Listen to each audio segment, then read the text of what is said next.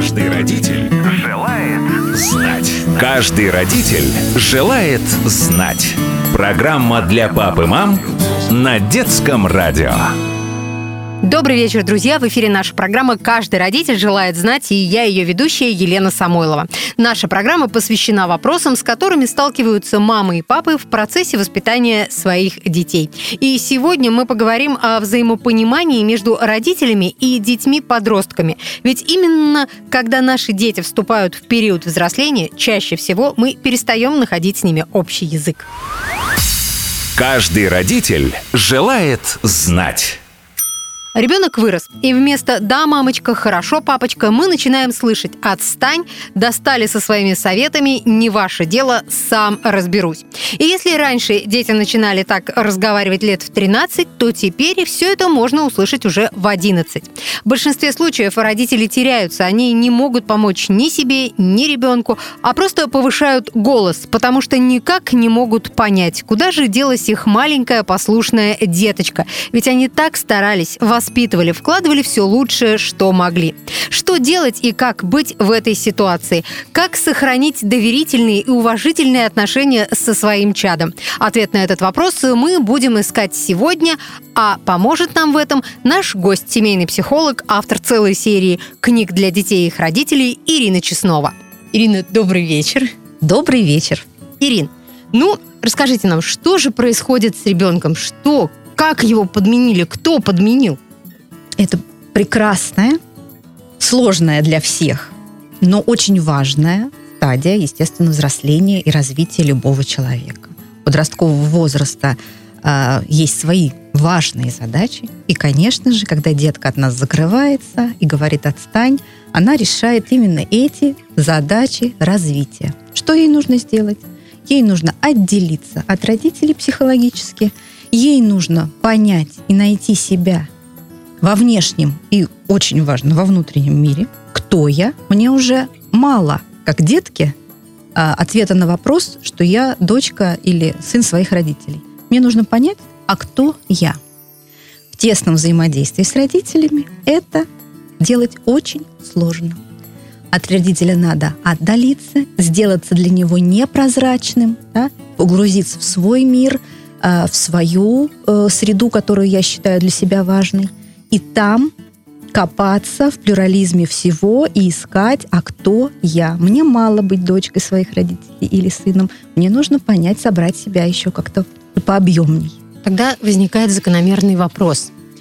А нужно ли ребенку в этой ситуации помогать, или его нужно оставить самим собой, раз он должен от нас отделиться, должен сам себя оценить, или все-таки мы как-то мягко и ненавязчиво должны э, помогать ему? Мы должны видеть, что это сложный процесс. Ребенок не становится за одну ночь взрослым. Он к этому идет много лет. И а, не став за одну ночь взрослым, он, естественно, нуждается в том, чтобы мы оставались его опорой. Да, он отдаляется, да, у нас растет тревога, нужно точно понимать, что даже в своем бунте, даже в своем хамстве – даже в своем отстаньте, закройте дверь в мою комнату, больше никогда не входите, он нуждается в том, чтобы мы были опорой. И здесь опора состоит в том, да, наша, мы ее как бы транслируем, э, что я остаюсь для тебя опорой. Да, что даже перед, если перед моим носом закрылась дверь в комнату, я в щелочку говорю, я здесь, если что, я рядом, ты можешь на меня рассчитывать. Я знаю, что у тебя сейчас сложный период. Но я тебя понимаю, это сложно, тебе нужно многое пройти самому, но я рядом. Если что, я тебя поддержу. Не даем ли мы таким образом повод думать ребенку, что можно хамить, можно э, там не предупреждать, когда он задерживается. Не даем ли мы ему повод думать, что все это можно? Даем, но для этого тоже существует э, наше поведение и подходящая ситуация, когда мы открываем рот и говорим, я знаю, что тебе сложно, и мне сейчас очень сложно. Я остаюсь для тебя поддержкой и большим и сильным взрослым, и хочу оставаться с тобой в контакте, и не хочу терять твое доверие. Но есть форма поведения, которой я допустить не могу, которой я буду замечать и обращать твое внимание на недопустимость каких-то форм поведения. Что если мы договорились, что приходишь в 10 вечера, значит, ты приходишь в 10 вечера. А если мы там будет договорились, что мы как-то о чем-то договорились, да, я прошу тебя выполнить эти договоренности. Хочешь быть взрослым? Окей, это про взрослость. А где тогда лежит э, степень вот этой строгости? Мы договорились, ты пришел в 10, а ты не пришел в 10. Вот что в этом случае должен сделать родитель? Ну, маленького ребенка мы можем каким-то образом наказать. А, мы можем э, сделать ему строгое внушение. С маленькими детьми это проходит чаще всего. У них там появляется некое чувство вины. Они сами через это чувство вины осознают, что они сделали что-то не так, да, сами приходят к тебе с открытой душой, и тут надо просто вот открыть объятия и сказать, малыш, ну ты понял.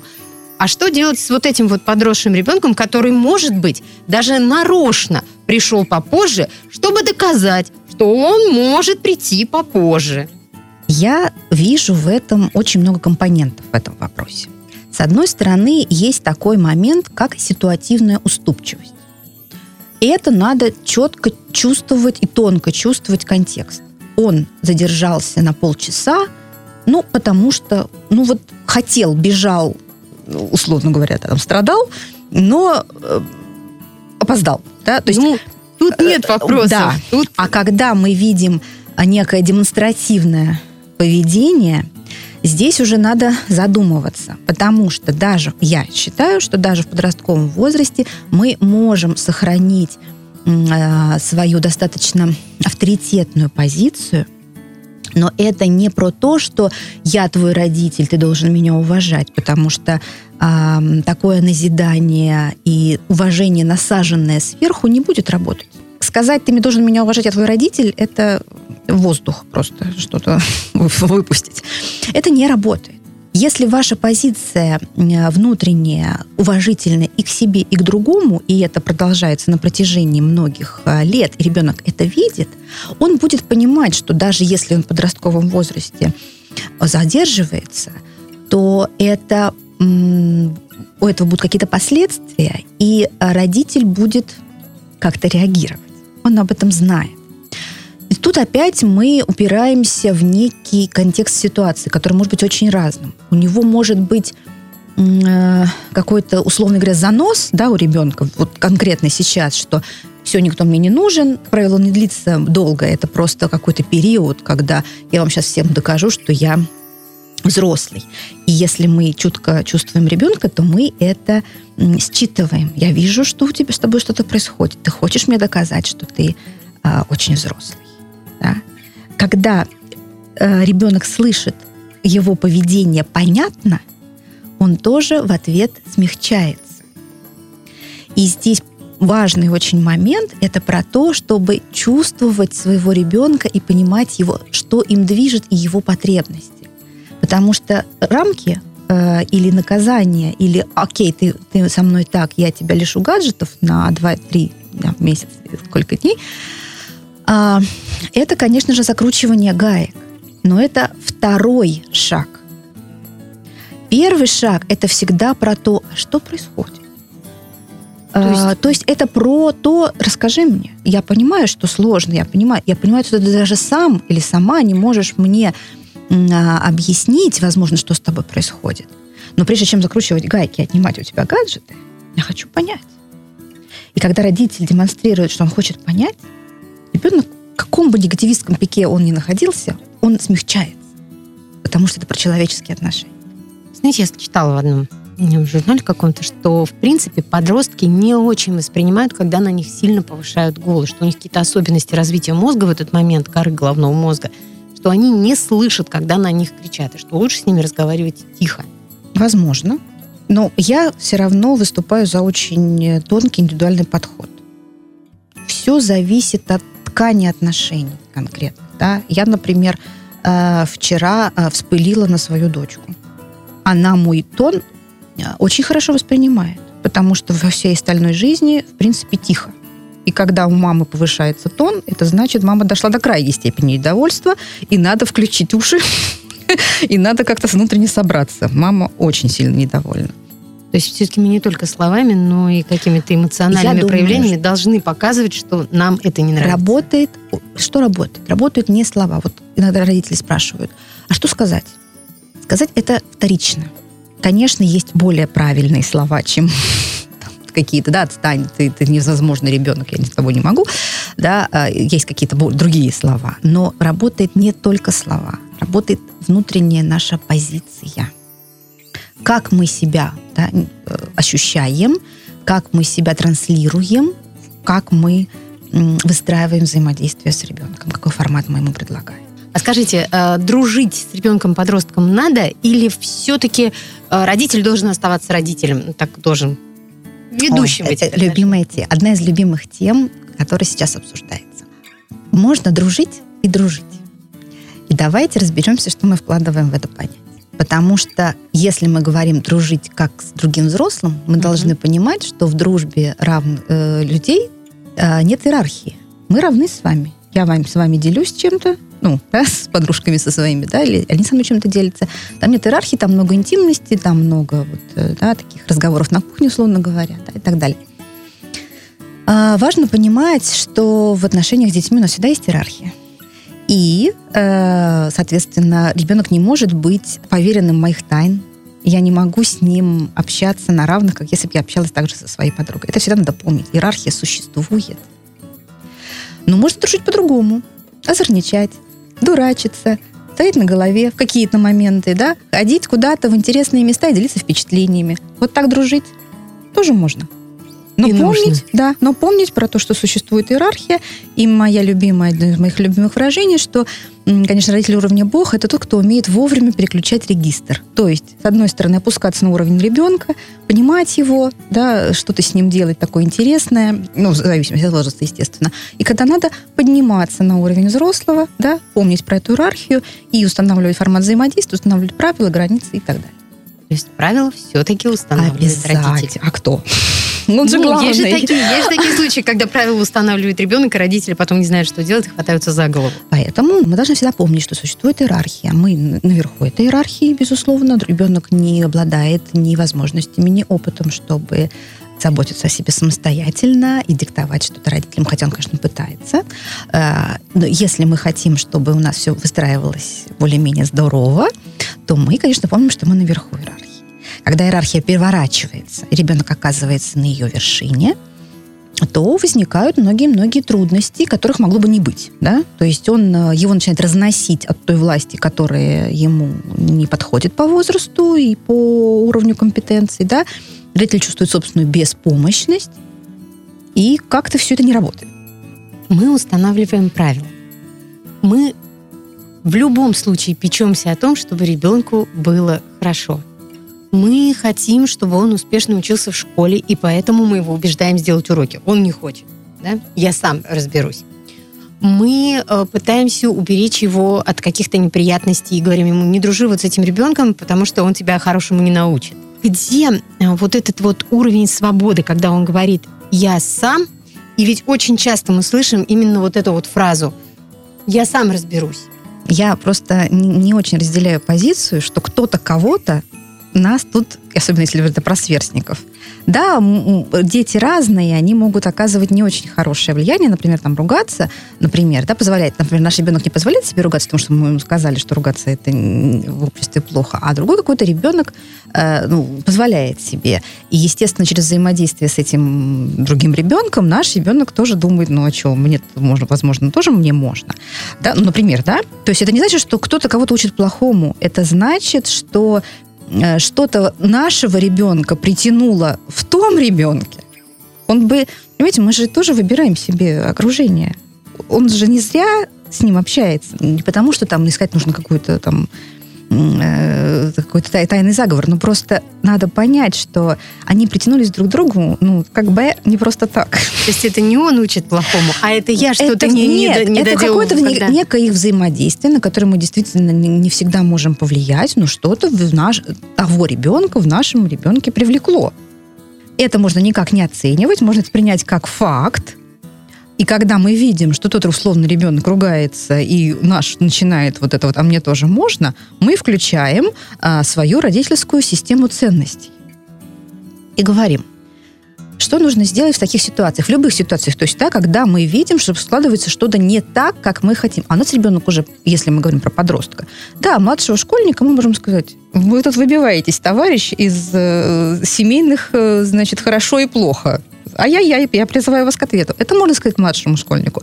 А подростку ха-ха-ха. Что нужно сказать подростку? Понимаете, то есть у нас, ну, мы должны понимать, что когда он выходит из младшего школьного возраста, наш, наши рычаги влияния, наша зона влияния катастрофически уменьшается.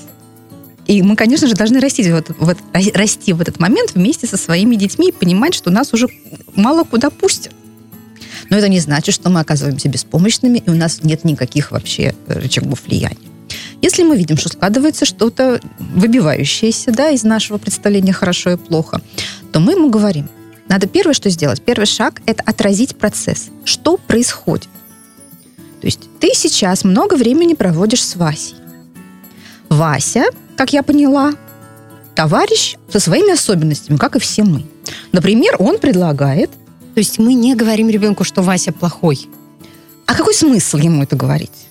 Ты знаешь, ты связался с плохим мальчиком. Вот что с этой информацией ребенку делать? То есть вот это неправильно. Мы ему просто... Не то, что неправильно, это просто, это просто не работает. Это вас от ребенка mm-hmm. отдалит. Это невыгодно просто. Ну, на мой взгляд. Mm-hmm. Ну, как, как, как вам это кажется?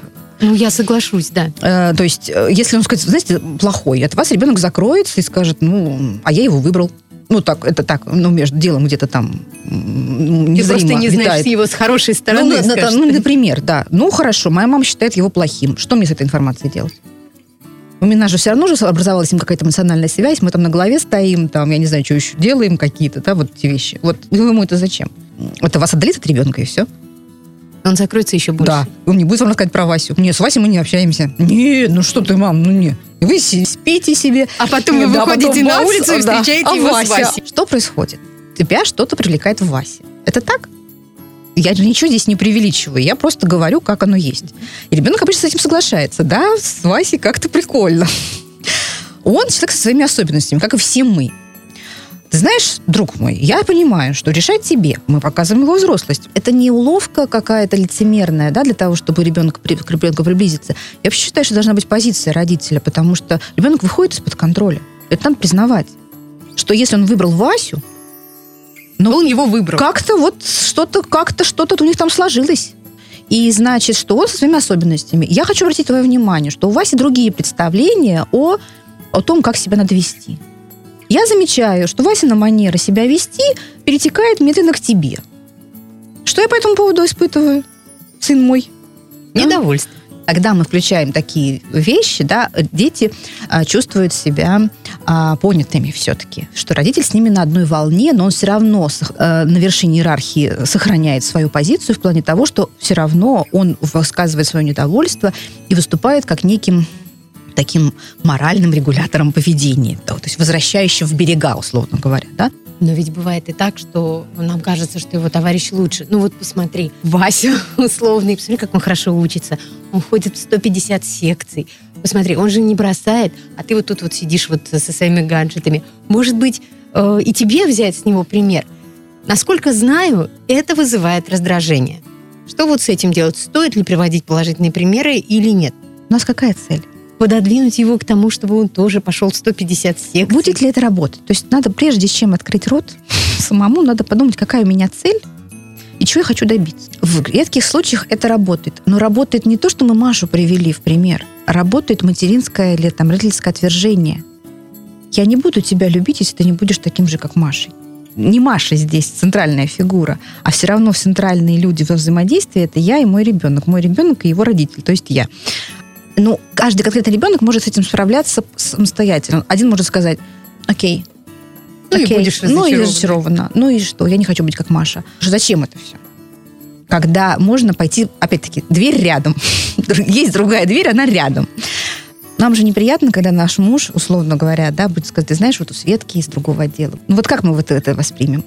Это куда нас вводит? Это мы что, чувствуем себя любимыми в этот момент? Мы хотим что-то стараться. Поэтому вопрос в цели. Зачем я это говорю своему ребенку? Если я хочу, чтобы он э, больше усилий, так мне нужно на него, ему это сказать э, прям с прямым текстом. Ты знаешь, мы не учимся. Бог с ним со знаниями. Знания всегда можно открыть Википедию и прочитать, если тебе что-то надо, или любые другие ресурсы.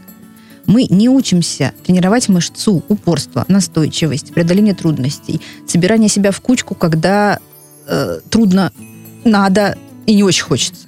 Вот это у нас не тренируется. Окей, ты имеешь на это право, но я не могу, как родитель твой, не, это тебе не указать, потому что это будет тебе мешать дальше. Э, если мы берем пример с Машей, которая, смотри, молодец, она там не бросает собрано и что-то там делает, да, то то же самое мы можем сказать своему ребенку, а, не, не приводя в пример Машу. Вот, да, понимаете? И это уже разговор не мальчика, но мужа, да, без Маши. То есть нет детей, с которыми нельзя разговаривать. Таких детей нет.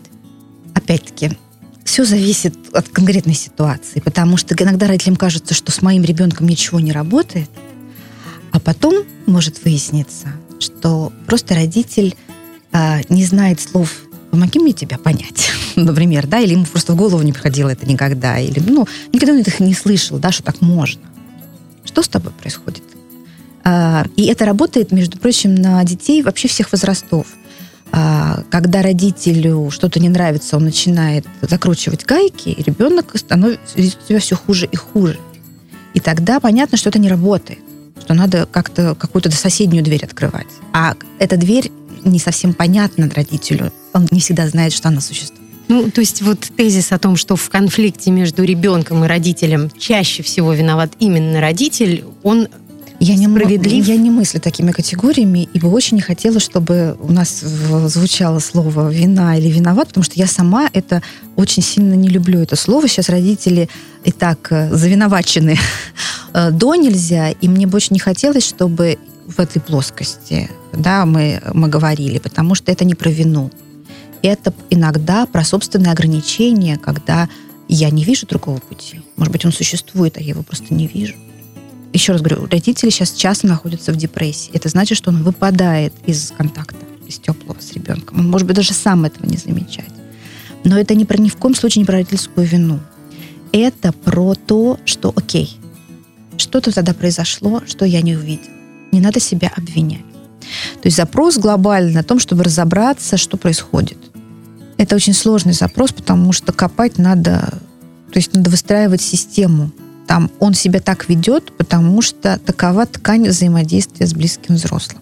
А ткань – это такая многомерная вещь, которая складывается из всего. Как правило, это происходит из-за того, что ребенка не очень хорошо чувствуют, а это нормально, что его не очень хорошо чувствуют, потому что никто из родителей не психолог. То есть мы тут со всеми своими острыми углами, да. Он как-то себя и как-то ведет, я на него как-то реагирую. Он на, это, на эту реакцию еще мне какой-нибудь что-нибудь выдаст, да, и получается у нас снежный ком. Но в основе его лежит то, что поведение ребенка не очень верно считывается, неверно, к сожалению, да, и идет реакция не разруливающая, не успокаивающая, а накаляющая. Но никто, опять-таки, не виноват, потому что мы все здесь не идеальны идет неверная интерпретация поведения, понимаете? Ну, практически в 90% случаев неверная интерпретация. Надо вернуться в здесь и сейчас и понять, что я могу сделать хорошего для себя и для своего ребенка. Вот это замечательное правило, наверное, которое должен помнить каждый родитель. Он должен помнить о том, что все равно в этой паре ребенок-родитель мы отвечаем Родитель за то, главный что и устанавливает правила и формат, и, и теплый контакт в первую очередь исходит, конечно же, от него. Ну что ж, спасибо. Я напомню, что с нами сегодня э, была замечательный семейный психолог, автор целой серии книг для детей и их родителей Ирина Честнова. Спасибо, Ирина. И вам большое спасибо. Я надеюсь, что все наши советы и все, о чем мы сейчас говорили, принесет большую пользу нашим слушателям. Я тоже надеюсь. Каждый родитель желает знать. На сегодня это все. Наша беседа с Ириной Чесновой подошла к концу, но завтра в это же время мы обязательно снова встретимся и поговорим о том, почему дети, вступая в подростковый возраст, не хотят идти в школу. Так что до завтра. Будьте с нами. Каждый родитель желает знать. Каждый родитель желает знать. Программа для пап и мам на детском радио.